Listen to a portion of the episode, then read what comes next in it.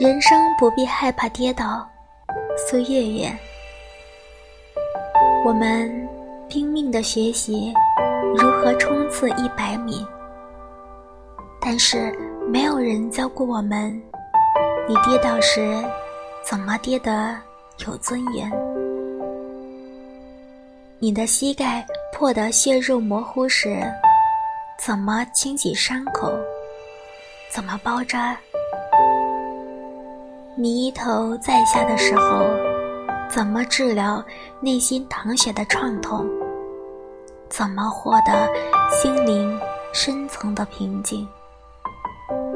心像玻璃一样碎一地时，又该怎么收拾？愿你能被世界。温柔相待。